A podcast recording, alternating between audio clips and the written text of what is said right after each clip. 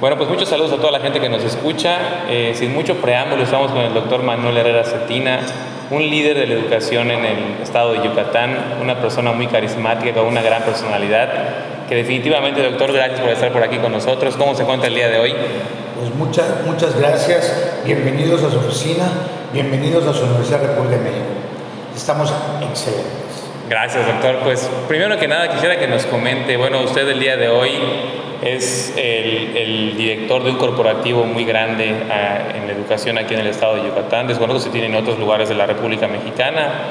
Eh, para empezar, eh, yo creo que, bueno, antes de que estemos a grabar, platicaba usted acerca de los logros que ha tenido la universidad, el Centro de la República de México, primero que nada en los juicios orales, en el concurso que se hace por el Tribunal Superior de Justicia, y que pues eh, yo estuve cuando estudié aquí orgullosamente republicano mi carrera de derecho, que estuvimos eh, ahora sí que concursando, no llegamos a, las finales, nos quedábamos siempre como, como México en el Mundial hasta la fecha. Y, y, usted estaba ahí, me acuerdo que liderando, nos iba a visitar, nos motivaba, nos daba palabras de aliento. Y unos tres años después, si no me equivoco, logró usted el primer lugar, o la universidad en, en conjunto. ¿Cómo fue esa meta que usted se trazó? Para empezar con eso, o sea, ¿cómo una persona como usted eh, se pone un objetivo y logra concretarlo? ¿Cuáles son las, los pensamientos que tiene, las acciones que comete? Pues yo creo que podríamos definir, toda, toda esta situación con tres palabras, pero ahora las explico. Insistir, persistir y jamás desistir. ¿Qué significa el primer lugar del litigio oral en, uno el concurso más afamado en Yucatán y en México del Tribunal Superior de Justicia. Significa todo. Trabajamos primero con, con los alumnos que había y les fuimos cambiando su mente. Porque acá el alumno desde que participa, el concurso ya ganó necesitábamos eh, ranquear a la universidad y a nuestra licenciatura en Derecho como una de las mejores que hay en Mérida, en Yucatán y en México. Y efectivamente, hoy la licenciatura en Derecho viene ratificando triunfos en diferentes concursos del área jurídica y que esto le da a nuestros alumnos mucha experiencia cuando ellos terminen la carrera, están listos para para el campo laboral. Correcto, doctor. Pues gracias. No, definitivamente un gran logro y, ya lo que hay, que mencionar. Pero yo me pregunto, eh, ¿usted cómo empezó? Usted es abogado, este, sabemos que es abogado de la Universidad Autónoma de Yucatán, tiene un doctorado en Derecho, tiene maestría, por supuesto. Eh, si podríamos rememorar un poco al doctor Manuel Herrera Cetina cuando estaba más joven y era un estudiante llegó a pensar lo que iba a lograr o se puso alguna meta o simplemente fue decidiendo conforme se fueron cumpliendo las circunstancias? ¿Cómo fue su camino? Realmente, acá hay una historia muy bonita. Yo desde que estaba en primero de secundaria, hace muchos años, yo quería ser abogado y quería, y quería ser maestro. Esa era, esa era mi meta. Hoy en día soy abogado y soy maestro. Llevo 39 años de trabajo ininterrumpido frente al grupo, dando clases, soy catedrático, soy autor de libros y aparte todo el mundo estudia mis libros, ¿no? Entonces eso, eso es gratificante. Pero creo que tienes que colocarte una meta y trabajar en esa meta. Porque si tú no trabajas para alcanzar la meta, aunque te pongas la meta, nunca la vas a alcanzar, te vas a ir desviando. Entonces, durante muchos años me puse la meta y trabajaba hacia ella y no me salía por los lados porque si no, nunca iba a. Yo, yo sabía que quería ser exitoso, pero no sabía cómo cómo, cuándo o, qué tanto. Y sin embargo, hoy, hoy las cosas son diferentes, ¿no? Hoy ya te das cuenta del éxito, ya te das cuenta de, de muchas cosas y puedes decir que, que todo el mundo la puede alcanzar. Todo el mundo la puede alcanzar. Y yo creo que es estudiar. La clave del éxito está en el estudio. Solo la gente, la gente tonta, la gente mediocre, te puede decir lo contrario, porque no quiere que tú te superes. Pero si hay estudios, hay superación. Y si hay superación, hay éxito. O sea, todo gira. Correcto. Correcto, pues muchas gracias. No, y también eh, yo creo que el impacto que ha logrado el Centro Universitario de República de México y las escuelas aledañas que son del corporativo le han ayudado directamente a la sociedad en Yucatán y se lo quiero agradecer eh, de mi parte porque yo estudié aquí, yo estudié ya con dos hijos la carrera eh, económicamente pues no había mucha facilidad para poder estudiar y, vaya que pues yo tuve la oportunidad de ser abogado gracias a la República de México. El día de hoy ejerzo mi carrera y, puedo tener pues un ingreso eh, mucho mejor del que pudiera haber aspirado no haber estudiado. ¿no? Y le pregunto eso directamente porque el impacto que, que ha logrado tener su escuela, eh, bajando un poco los estándares económicos, pero no de calidad, que es lo que yo creo que más es loable de, de aquí eh, ¿Cómo es esa visión que usted tiene para dirimir esas decisiones? Bien. Esto es, esto es una historia muy bonita que le platicaba a los alumnos. Eh, ¿Cómo surge la primera escuela de Derecho particular en Mérida? Todo surge porque cuando yo estudio el primer año de Derecho en la Facultad de Derecho de la UADI, no había otras opciones. O entrabas a la universidad aprobando tu examen de admisión o simplemente te quedabas sin estudiar. Y allá, desde el punto de vista de la sociología educativa, va a aparecer una frustración para ese individuo, para ese hombre, para esa mujer, para ese joven. Y cuando ingreso, yo estudiaba mucho, exento todas las asignaturas, menos una que se llama Derecho Romano. Me dedico cuatro meses a estudiarla, los exámenes eran orales y entonces de mis 200 o 300 compañeros que presentaban esa asignatura ese día, todos decidieron desertar. Y solo tres compañeros y yo presentamos el examen y como le sobraba mucho tiempo al sínodo, de manera oral y verbal en los exámenes. Entonces, entro al aula de examen y me examinan una hora y me hacen miles de preguntas de ese libro de Derecho Romano. Todas las contesto, nunca fallo y solo en una dudé de la respuesta, manifesté a mi sínodo que dudaba de la respuesta. Y creo que eso les causó a ellos alguna molestia o algún egoísmo profesional y me colocan la calificación de 65 puntos. Rechazo mi calificación, la presento en extraordinario, la manifiesto en público y saco 100.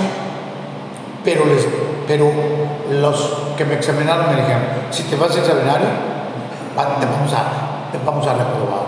Y dije, volveré a presentar porque no me voy a quedar con 65. Era la única materia que no había, que no existe.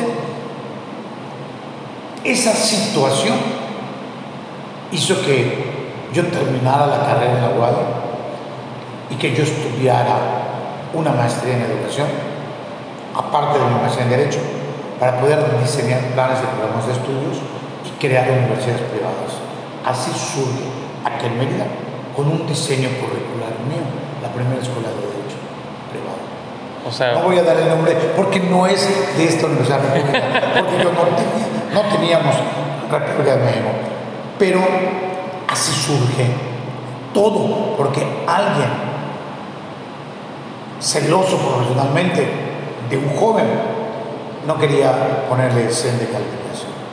Y entonces dijo, cuando yo termine voy a estudiar una maestría en educación y voy a diseñar universidades. Que los alumnos no se queden sin estudiar por si no entran a la. Y que la educación tiene que ser moderna. Y en la UADI, en ese entonces, todos mis maestros eran muy, muy grandes y creo que de tan grandes que eran, ya no tenían la vocación de enseñar. la ciencia jurídica. Correcto, correcto. No, pues qué interesante. Y después, bueno, en ese momento no surgió la República de México, pero pues surgió el primer plan de estudios para una escuela de derecho particular que fue creado por usted. Y luego eh, se desarrolla, empieza a impartir este proyecto, se materializa. Y cuando da ese paso en donde ahora sí el doctor Manuel Herrera toma posesión del lugar que hasta la fecha... Trabajo en dos universidades. En la primera trabajé 25 años y fue diseñada curricularmente por mi, le creo su primera carrera de Derecho, le creo su carrera de Contaduría, gastronomía, turismo, mercadotecnia, administración y gestión empresarial. Le creo todas, le creo su unidad de posgrado y se convierte en una universidad muy famosa aquí en la ciudad de Mérida. Desgraciadamente el día de hoy está, está tristemente olvidada, pero me voy a otra universidad, me dan la oportunidad de trabajar en el área de investigación.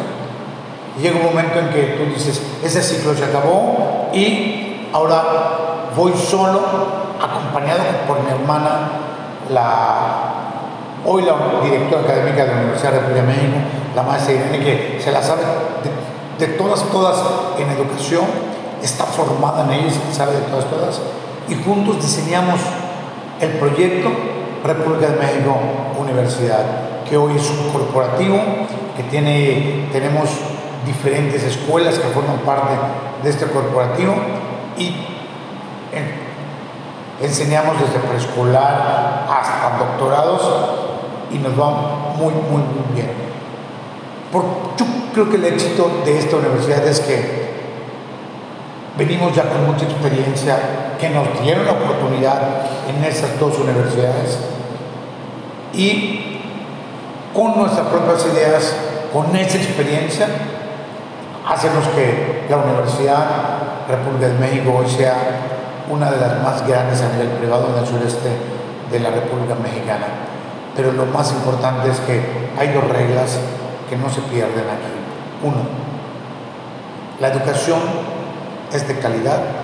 Una educación de calidad no tiene que ser cara. Esa es la clave. Y dos, en el equipo hay colaboradores. Está prohibido en República de México corporativo llamarle a un colaborador empleado. Hay colaboradores. Y esto fortalece todo. Y esto ha hecho el crecimiento, el desarrollo y el éxito de nuestra Universidad República de México. Y yo siempre digo que si de verdad quieres estudiar, pues en República de que es real. No, si de verdad quieres triunfar, si de verdad quieres triunfar, pues en República de México tienes que estudiar. Totalmente, totalmente, doctor. No, pues qué increíble historia. La verdad es que este, es, es impresionante. Son cosas que a lo mejor y yo ya me había imaginado de esta forma, pero escucharlo de sus propias palabras es todavía más motivante. No siempre recuerdo cuando entraba al salón, aún, o sea, cuando nos dio clase y cuando entraba al salón a inyectarnos ese espíritu de, lucha, de fuerza, de, de, no sé, determinación. Me acuerdo que te di clases de historia del derecho mexicano, que es una de mis materias favoritas. Llevo, yo tengo seis materias nada más, historia del derecho mexicano, derecho constitucional, sociología jurídica, eh, derecho jurisprudencial, que me, que me encanta, ¿no? y derecho procesal constitucional, que es, que es mi área. Eh, precisamente mi primer libro versa sobre ello, y el próximo mayo de 2023 estaremos ya dando una gira para la presentación de mi libro La justicia y su impartición. Y creo que con ello me retiraré un, poco. Intento hacerlo hace tres años, no puedo, pero, yo encantado de la vida. No, pues este, ahorita nos estaba mostrando, antes de que empiece la entrevista, la grabación, eh, de una publicación, de una, una, edición especial del Diario de Yucatán, el periódico de mayor circulación aquí en el estado de Yucatán, y también creo que se distribuye en la península, si no me equivoco, en Quintana Roo, en Campeche y tiene una editorial que vamos a mostrar la foto también en la publicación de las redes sociales de El arte de preguntar, 96 años de entrevistas en el diario de Yucatán y una de las personas orgullosamente que se encuentra en este compilado de 200 años, bueno, de 96 años, perdón, es el doctor Manuel Herrera Cetina en las últimas personalidades que han entrevistado aquí en el área de Yucatán. Y esto, yo creo que le pregunto, ¿cómo se siente usted, doctor? Porque yo creo que usted se da cuenta de ese magnetismo de que la gente te empieza a ver diferente, de que todos quieren un consejo, de que pues ahora sí que esa luz que, que ha logrado emanar en tantas escuelas, en tantos éxitos, pues como que te alejas de la, del promedio, ¿no? O sea, hasta cierto punto, aunque tengamos humildad, este, digo, aunque tenga humildad de su parte, como que siento que no se debe ser como que ver a los demás, no por debajo del hombro, pero sí diferente. ¿Qué se siente? ¿Cuál es, o sea, cuál es su día a día cuando ve a alguien en la calle o, no sé qué piensa al respecto? Yo, yo creo que, que lo más importante de un líder de acción positiva es que independientemente de que lo vean como exitoso, lo vean como famoso, es que siempre esté lleno de actitud y pensamiento positivo. Y esto abarca que no puedes perder el piso, que no puedes enorgullecerte de tu soberbia, pero sí de tus éxitos. Y la humildad es clave en seguir siendo una persona que cause admiración y que la gente quiera saber de esta persona, quiera compartir situaciones con esta persona.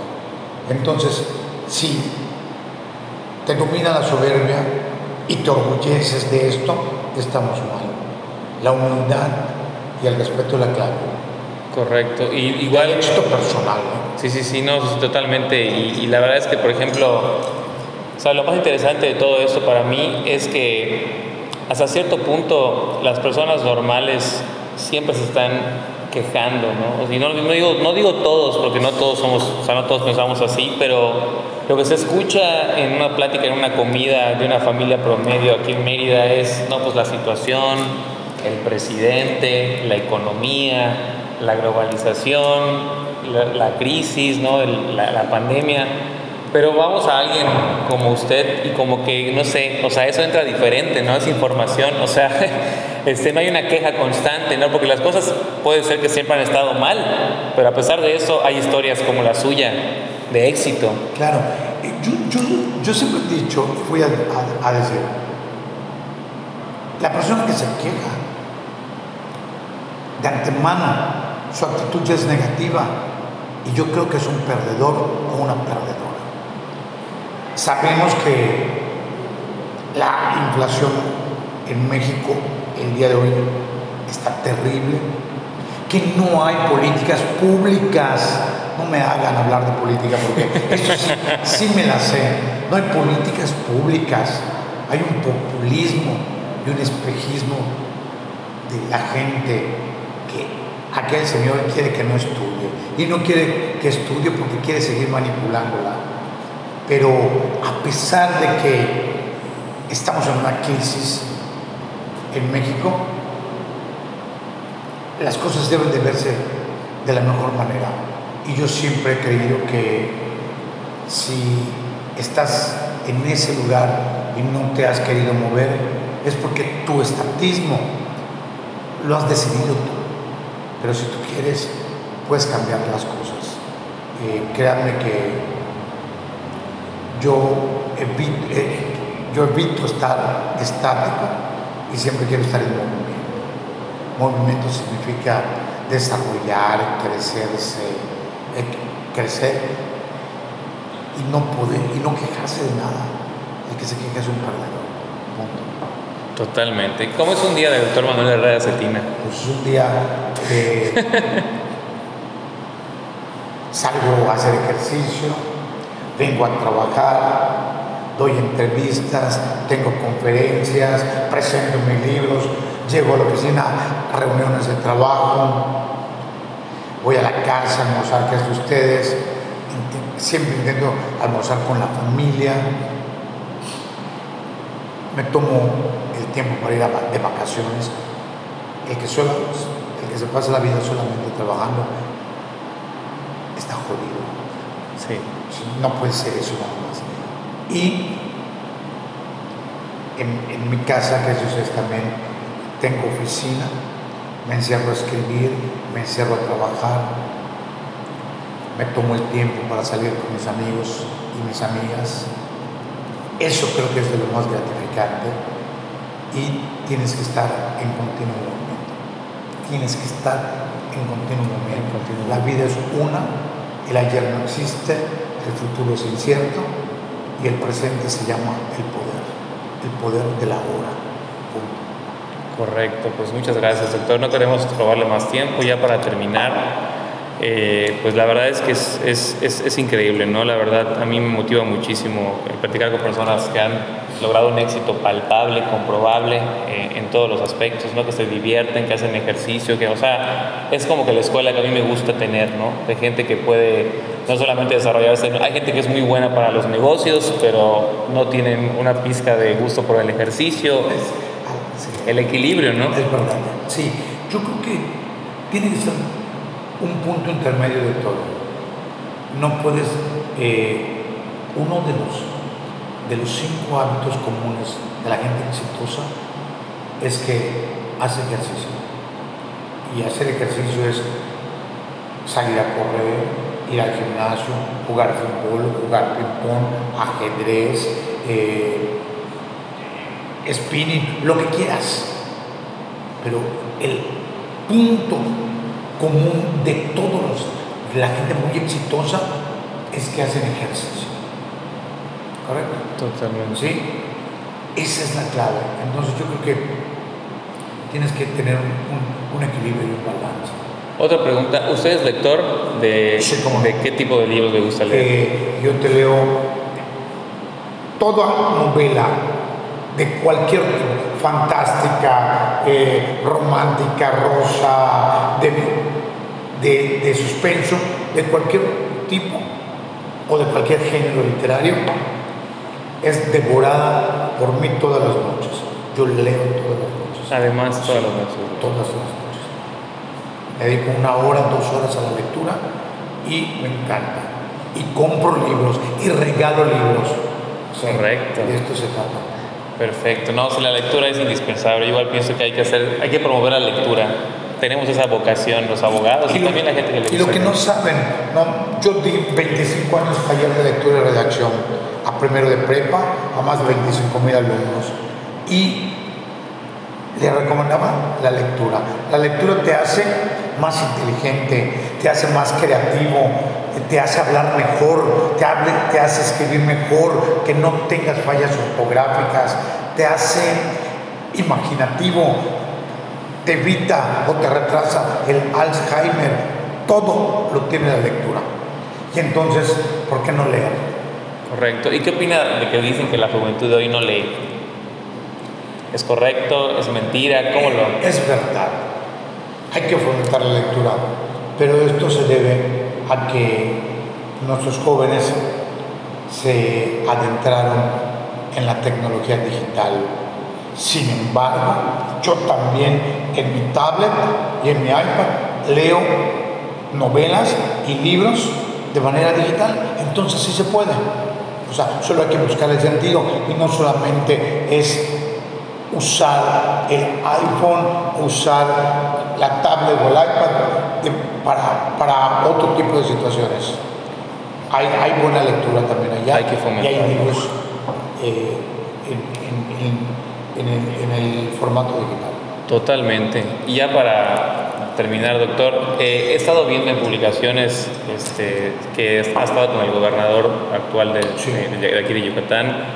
Eh, ¿Cuáles son las pláticas, consejería? No queremos saber cosas que no se puedan saber, obviamente, pero esos acercamientos por algún motivo político de usted, ¿tiene planes de entrar? Porque sería muy bueno, pero obviamente no, no es mío. No es lo mío. Allá te respondo rápidamente. Eh, tengo muy buenas relaciones con el señor gobernador del estado. Creo que es un gran gobernador. Es joven, es inteligente, este sí tiene políticas públicas, este sí sabe hacer las cosas bien y respeta y, es muy respetable para mí. Eh, mis acercamientos con las autoridades corresponden porque soy un líder de acción eh, que dirige y preside un corporativo universitario muy importante. Y entonces esto hace que te llamen, que te busquen para crear proyectos educativos. Buenos días. Buenos días. Para, para crear proyectos educativos, para coadyuvar con la educación en el Estado. Pero lo digo una y otra vez, Manuel Herrera es totalmente académico, no es político, no aspiro a, nada de ello. Me han propuesto ser candidato a diputado local, a diputado federal, a alcalde por la ciudad de Mérida, por algunos partidos políticos y desde hace 15 o 20 años me, he negado a ello. Yo soy totalmente académico. Y lo mío no es la política. Se le da muy bien el hecho de ser un gran orador, ¿no? porque siempre nos ha inspirado con sus discursos a muchas generaciones de muchas licenciaturas que imparten aquí en el Centro Universitario de la República de México. Pero pues qué padre que podamos tenerlo siempre y también le agradezco muchísimo de verdad de corazón la humildad de recibirnos y que pues tengamos aquí las puertas abiertas, ex estudiantes, gente que pues seguimos eh, ahora sí con esa energía de la actitud positiva, que es la clave. Creo que si, alguien, si alguna palabra lo distingue es la actitud positiva. y pensamiento. y pensamiento positivo. Claro que sí. Pues les agradezco la entrevista, es un honor para mí. Eh, espero que nunca pierda el piso y espero que siga siendo, eh, y espero seguir lleno de actitud y pensamiento positivo. Doctor, pues muchas gracias. Gracias, gracias. Buen día. Un gustazo, gracias. Alan, un gustazo verles. Estoy por aquí.